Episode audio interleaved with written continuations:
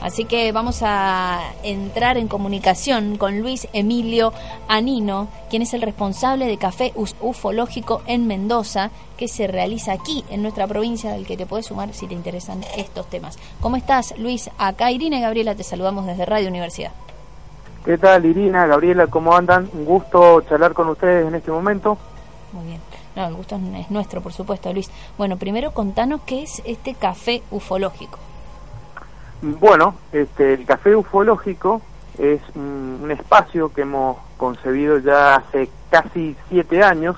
Ahora en febrero, a fines de febrero, cumplimos nuestros primeros siete años. Este, un poco la idea era eh, generar un espacio de encuentro de personas que estuvieran interesadas en charlar, hablar, discutir, intercambiar ideas sobre el fenómeno ovni y este, temas que estén conexos o que estén vinculados. Generalmente las personas que se acercan suelen ser o simplemente curiosas, eh, en algunas ocasiones pueden ser personas que han tenido algún tipo de experiencia y que desea compartirla, buscar algún tipo de opinión, de reflexión, tratar de, encontrar algún tipo de explicación. Eh, en algunos casos pueden también participar investigadores, estudiosos, gente que, que tenga un interés en que va más allá de la curiosidad y que busca tratar de encontrar alguna respuesta. Y mm, este, estas actividades las realizamos este, los, el último miércoles de cada mes en un café que está situado al final de la Galería Independencia, un café clásico que está allí ubicado en el fondo y que bueno, este, nos permite eh, reunirnos y bueno, compartir gratos momentos, sobre todo bueno, hablando de este tema que tanto nos interesa y nos apasiona.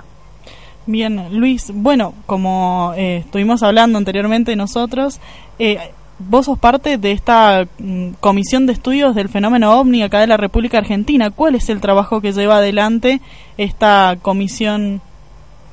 Eh, bueno, estamos hablando de CEFORA, que es la Comisión de Estudios del Fenómeno OVNI de la República Argentina, que es una entidad sin fines de lucro que también este año está de cumpleaños, en mayo cumple sus 10 años de existencia. Eh, yo participo de, en Sephora desde eh, el año 2011, o sea, un par de años después, y el objetivo primordial que tiene la, agrupación es eh, lograr acceder a documentos oficiales que pudieran estar en disposición de distintas entidades a cargo del Estado argentino, ¿no? principalmente estamos hablando de Fuerzas Armadas, el Ejército, la Armada o la Fuerza Aérea, como así también Fuerzas de Seguridad, como caso de Gendarmería, este, el, eh, Policía Federal, eh, Prefectura, incluso, bueno, el interés se hace extensivo tanto a las policías provinciales como también a eh, institutos o centros de investigación de la Argentina que pudieran haber tenido o tener alguna vinculación este, con el estudio del fenómeno ovni. Sabemos históricamente que han existido eh, estudios eh, en Fuerza Aérea, en Ejército, en Armada, en Gendarmería, donde se ha recopilado algún tipo de información, eh, pero el problema es que no sabemos cuál es el destino exacto de esa información. En algunos casos, algún material de ese tipo puede haber terminado en manos de particulares o de personas este, que se, han, se hayan retirado algunas de esas fuerzas, eh, pero lo que nos interesaría lógicamente es acceder eh, a algún repositorio, algún lugar donde estuvieran disponibles ese material, lógicamente no solo para nosotros, sino que sea eh, de libre acceso para que todo el mundo pueda conocer cuáles fueron los, los hechos que se registraron, cuáles eran sus características, por qué lo registraron, porque uno lógicamente piensa que para que algo sea registrado tiene que presentar algún rasgo este, sospechoso, algo inusual, algo eh, extraordinario. La gente no, no reporta cuestiones que reconoce o que identifica fácilmente, lo cual también vale aclarar que algo no sea identificable no significa necesariamente que su origen sea, eh, que es lo que habitualmente se le atribuye, un origen extraterrestre, ¿no?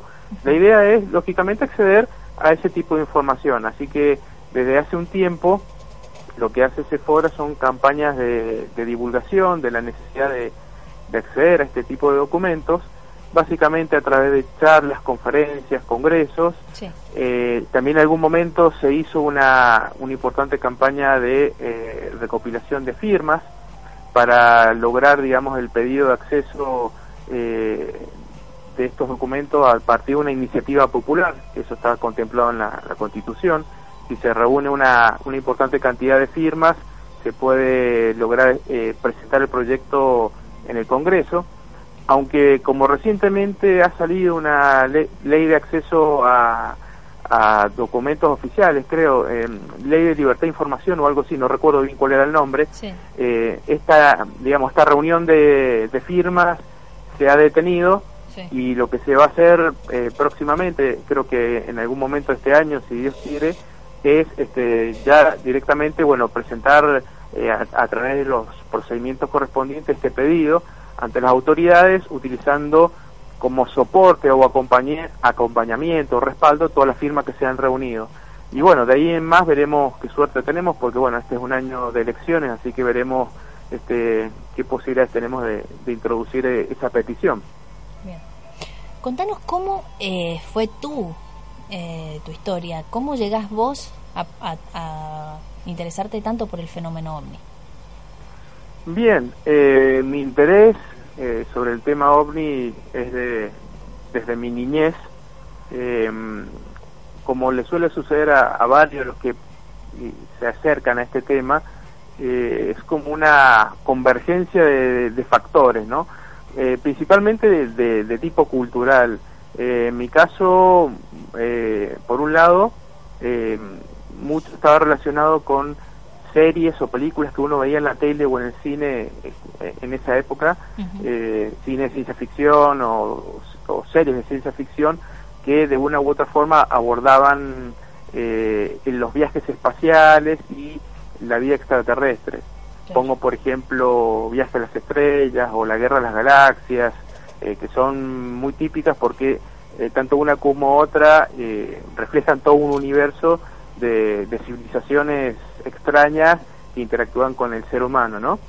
Pero en mi caso particular hubo también una, una serie que a mí me, impactó muchísimo, es una serie que se realizó a fines de la década del 70 en los Estados Unidos, que se llamaba Proyecto Libro Azul, que era, o Proyecto UFO también se llamaba, que mm, básicamente lo que hacía era em, recrear de alguna manera el funcionamiento de lo que anteriormente era el proyecto Libro Azul, que era básicamente la investigación oficial que realizaba la Fuerza Aérea de los Estados Unidos sobre reportes de casos ovni o de encuentros con extraterrestres. Entonces esa serie lo que hacía era durante una hora presentar un caso que aparte era muy muy interesante porque hacían un uso muy muy atractivo de maquetas que representaban las naves extraterrestres muy muy típico de esa época y muy impactante sobre todo para alguien que era muy chico era ver la recreación de, figuras humanoides ¿no? que entraban en contacto con, con, las personas.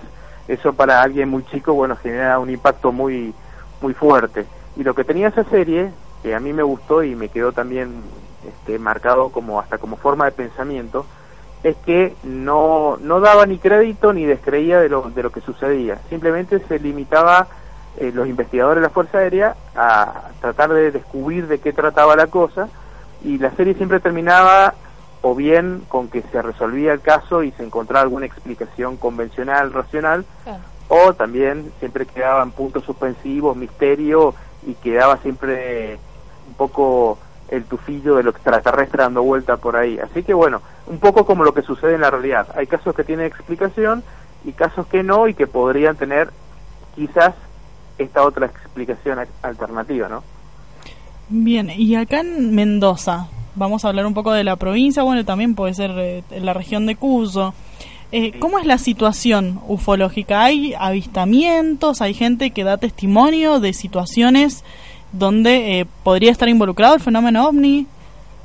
Mm, a ver, eh, yo creo que en, los últimos tiempos lo que más se resuelve en este tipo de cosas es a través de redes sociales. Antiguamente eh, los casos solían aparecer en las portadas de los diarios o en las páginas interiores eh, de gente que, bueno, eh, relataba haber visto algo, incluso se acompañaba de, fotografías, ¿no? Eh, en tiempos más recientes ese tipo de registro se ha perdido y muchas veces, y yo creo que acá se pierde un poco la calidad de la noticia, eh, si la gente ve algo o descubre algo, lo comparte a veces, si es que lo comparte, por supuesto, porque hay gente que no, que, eh, gusta tener este, una actitud más, más privada con el asunto, justamente porque suele ser desacreditada, bueno, tomárselo en burla, pero si no, lo expone en redes sociales, lo comparte y bueno, si tiene más like o más retweet, eh, tiene como más peso, más valor. Y bueno, es como todo, es relativo, ¿no? Eh, yo recuerdo que el año pasado hubo una noticia que tuvo mucha repercusión de una persona este, que mostró, eh, y salió en, por lo menos un par de diarios de acá de Mendoza, de una persona que había sacado un, par de fotos de una luz en el lago del dique Potrerillos y mm, eh, tuvo repercusión, este, mucha gente que hacía comentarios, bueno, sí, están entre nosotros, mira, nos viene a visitar, todo ese tipo de cuestiones. Y la verdad que la, la foto, si, o el par de fotos, si se la miraba con cierto cuidado, incluso se, se podía apreciar que eran par de reflejos de, luz solar, ¿no? Ah. Pero el hecho es que esta persona eh, estaba más interesada en difundir sus intereses políticos y promover el turismo en la zona que lógicamente en acceder a, a un, digamos, a, explicar o a definir la verdadera naturaleza de lo que había registrado. Y bueno, eh, suele suceder bastante este tipo de cosas, ¿no? En algunos casos, personas que cometen errores y en algunos otros casos, personas que eh, tienen una actitud un poco más maliciosa y buscan justamente a veces promover algo eh, fingiendo o inventando este tipo de hechos. Ahora bien, eh, también quiero dejar en claro que eso no implica de que no existan reportes de, hechos extraños ¿no? que suceden. Eh, de hecho, a comienzos de este año nosotros, bueno, nos, comunicamos hace un, mes justamente, poquito más, poquito menos, con una persona en Punta de Vacas que, bueno, no, nos había reportado el avistamiento de un objeto volador no identificado, para él, lógicamente, en la zona de Punta de Vacas, este, así que, y esto estamos hablando hace un mes atrás, así que eh, suceden cosas acá en Mendoza, lógicamente, y bueno, siempre hay que estar muy fino en el, en el, análisis, digo, y, y bueno, eh, tener mucho cuidado, porque hay siempre algunas personas que son oportunistas y que buscan sacar algún tipo de rédito, y bueno, hay que tratar de ser lo más objetivo posible en esto. Acá nos escribe Silvio al 261-205-3564 y dice que se dice por ahí que el temblor del 26 de enero del 85 fue un ovni que cayó en Papagayos. ¿Qué saben? Pregunta él. Bueno, con respecto a eso, eh, lógicamente que se ha convertido como una especie de, de mito, leyenda popular, esto es como, como el futre o como, este, eh, bueno, sí, eh, integra ya parte de, las leyendas locales. Es cierto que hubo, bueno, un terremoto muy importante, eh, todo aquel que, que vivió lo experimentó en la época, bueno, lo, recuerda bien. Eh, lo que tuvo y que muchos asocian con esto, el hecho de que apenas empezó a suceder este, este sismo, se, se, cortaron las luces y eh, hubo algo muy notable y es que se vieron como una suerte de relámpagos en, en el cielo, ¿no? Y mucha gente de alguna manera asoció esto con eh, una posible choque o caída de alguna nave extraterrestre o algo así. El hecho concreto que el epicentro de, este sismo estuvo situado en la zona de Barrancas, de Maipú, o sea, nada que ver con, con papagayos. Lo que sí hay en papagayos, había como una especie de, de, socavón hecho en ese lugar que, eh, según eh, investigadores en la época, eh, reconocían que se usaba como eh, eh lugar para eh, el vertido de materiales de descarte, ¿no? Entonces daba la impresión como si fuera un, cráter de impacto. Y el hecho es que aún si hubiera habido el impacto, supongamos, de una potencial nave, ustedes imaginen, cambiemos esa nave de pronto por un, por un reactor comercial, otro aparato grande. ¿Ustedes piensan que un impacto de ese tipo podría generar un evento equivalente a no sé cuántos cientos de, megatones, o sea, equivalente a una explosión atómica, porque esa es la, liberación de energía que se produjo. Así que formó parte de un... Esto es a, mi, a mi entender, no hay elementos que, que lleven a pensar de que se estrelló algo, el, como bien digo, el epicentro fue en otro lugar, el lugar de Papagayo está asociado justamente con eh, que todo material de descarte se vertía en ese lugar como una especie de, basurero. Y mm, muchos también dicen que durante esa zona eh, durante esa época perdón en esa zona vieron a personal militar dando vueltas lógicamente estamos hablando de un evento catastrófico y generalmente cuando ocurre eso se activan todas las fuerzas de seguridad este, lógicamente porque está en una situación de emergencia hay que tener presente que cuando ocurren ese tipo de catástrofes no solamente hay daños, sino que también ocurren este, delitos. Hay gente que en situaciones más extremas también se aprovechan para cometer algún tipo de delito, ¿no? Este, robar cosas, bueno, suele ser es lamentable, pero es la naturaleza humana. Y, y bueno, hubo eh, despliegue de personal militar, pero eso no implica que estuvieran custodiando ninguna nave ni nada de eso entonces la pregunta, así como que te, te, tiro ahí bien a la cosilla, ¿vos has visto algún fenómeno ufológico? Bueno, eh, el término que tratamos de utilizar es eh, fenómenos aéreos inusuales, tratando un poco de eh, cambiar la nomenclatura, porque el término ovni, como indica la palabra, hace alusión a algún objeto. Y resulta que en muchos reportes o casos que se suele ver a veces es luces, distintos tipos de luces o manifestaciones luminosas, pero no se alcanza a ver algo que uno pudiera inferir que hay como alguna estructura, aparato o algo parecido, ¿no? Entonces, eh, sí, eh, digamos que en distintas ocasiones hemos podido apreciar eh, cosas que no, no logramos explicarlo concretamente, sí. Eh, y en algunos casos, bueno, eh, hubo un caso que eh, a mí me, ocurrió junto con un par de, amigos, que vimos algo que realmente nos llamó muchísimo la atención por el comportamiento que tuvo, por la extensión que tuvo ese, fenómeno. Y hasta ese momento mantenía una actitud escéptica, partiendo de la base de que el escepticismo implica tener una actitud de, duda, ¿no? de duda permanente. si bien mantengo esa actitud, lógicamente haber visto eso de alguna manera me reforzó que verdaderamente estamos ante eh, manifestaciones que son muy extrañas, ¿no? que tienen un comportamiento realmente inusual, eh, porque esto ocurrió en una zona eh, bastante despoblada, con poca actividad humana, en condiciones meteorológicas que no eran muy, muy favorables, y la verdad que mm, resulta difícil pensar que alguien estuviera cometiendo algún tipo de broma eh, o chanza en, ese, en esa zona y eh, al ser una zona muy alejada de actividades humanas también dificulta eh, que se tratara de, algún otro tipo de, práctica aeronáutica o similar así que a nosotros bueno no, los que vivimos esa experiencia nos quedó lógicamente la sensación de que habíamos estado ante ante algo bastante extraño que por, por otra parte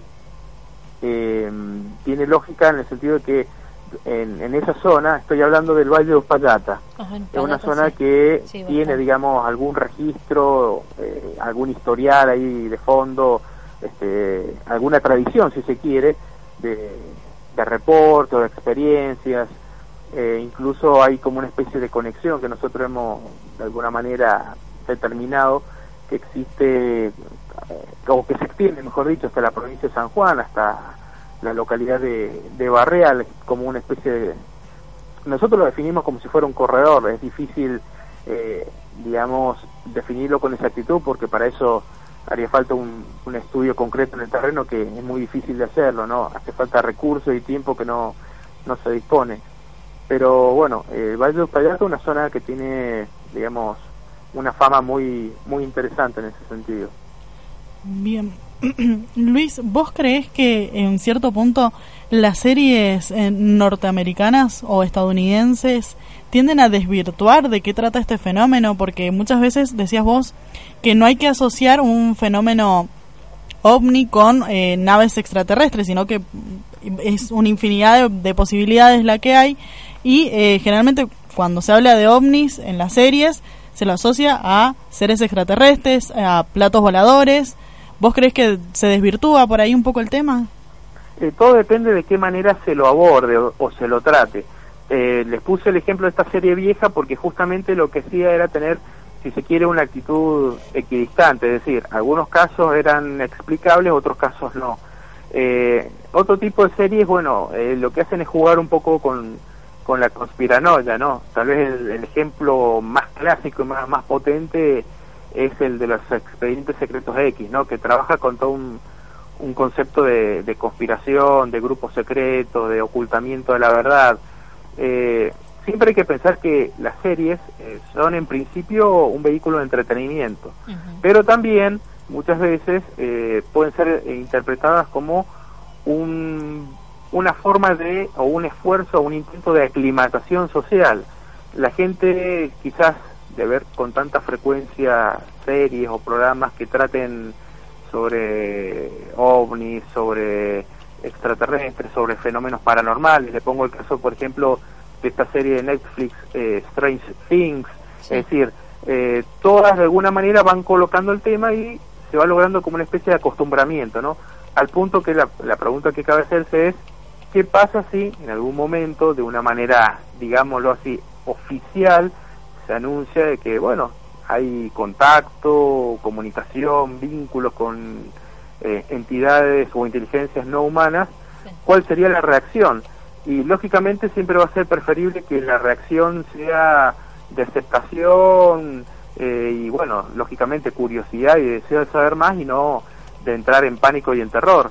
Baste con recordar eh, la experiencia de la Guerra de los Mundos en el radioteatro de, de 1938, de este, la clásica obra presentada por Orson Welles, que bueno, causó un fuerte impacto en la sociedad norteamericana de esa época, eh, en una época de clima prebélico, ¿no? Porque estaba próximo a la Segunda Guerra Mundial. Eso causó mucho impacto y lógicamente eh, tiene sentido que se, se piense y se ensaye fórmula de ese tipo. Pero bueno, estaríamos hablando también de, de organizaciones eh, superiores que están pensando en cómo eh, justamente aclimatar o preparar la sociedad. No sé si existe o no, quizás sí, uno nunca, nunca lo sabe, pero lo bueno es que hoy por hoy hay suficiente información como para este, no eh, hacer que todo dependa de serie de televisión, sino que uno puede acceder a, información sobre todo de, páginas científicas o de, centros de investigación que permiten eh, acceder a documentación que se orienta en ese sentido sin caer en, ninguna eh, ninguna tendencia fanática ni, nada de eso, ¿no? Eh, piensen en, por ejemplo, la serie eh, Cosmos que se pasó hace algunos años atrás y que, bueno, no sé, se supone que dentro de poco tiene que volver a, ser transmitida una, una nueva edición, que la, el, el anfitrión era un, un astrónomo norteamericano. y bueno, son series que de alguna manera también buscan que la gente con su curiosidad se aproxime a este tema y, bueno, vaya aprendiendo y, preparándose. Eh, la pregunta que también cabe hacerse es si, si entendemos o todos pensamos que va a existir vida allá afuera. Y la misma ciencia de alguna manera nos va dando elementos que nos inducen a pensar de una manera afirmativa. Eh, las agencias espaciales están eh, enviando misiones como sondas o programas de, de radioescuchas, ¿no? Con los radiotelescopios.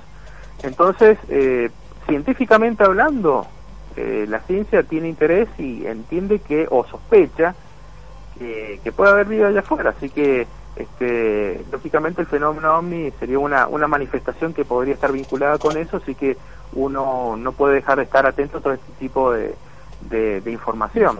Bien, Luis, nos hemos pasado muchísimo de la tanda, pero te eh, agradecemos que hayas dado eh, parte de tu tiempo para contarnos a nosotros sobre Sephora, la cuestión aquí en Mendoza, y también invitamos a todas las personas que estén interesadas a el Café Ufológico de Mendoza, que se realiza el último miércoles de cada mes en el Café Five Stars en la calle La Valle 45. Luis, muchísimas gracias.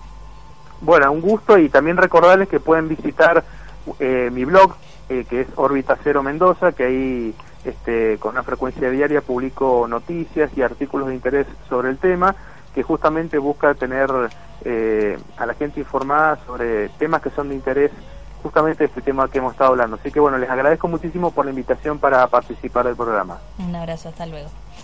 Ahí estábamos en comunicación con Luis Emilio Anino. Él es eh, eh, uno de, las, de los voceros de Sephora acá en Mendoza, hablando un poco sobre el fenómeno ovni y otras cosas más.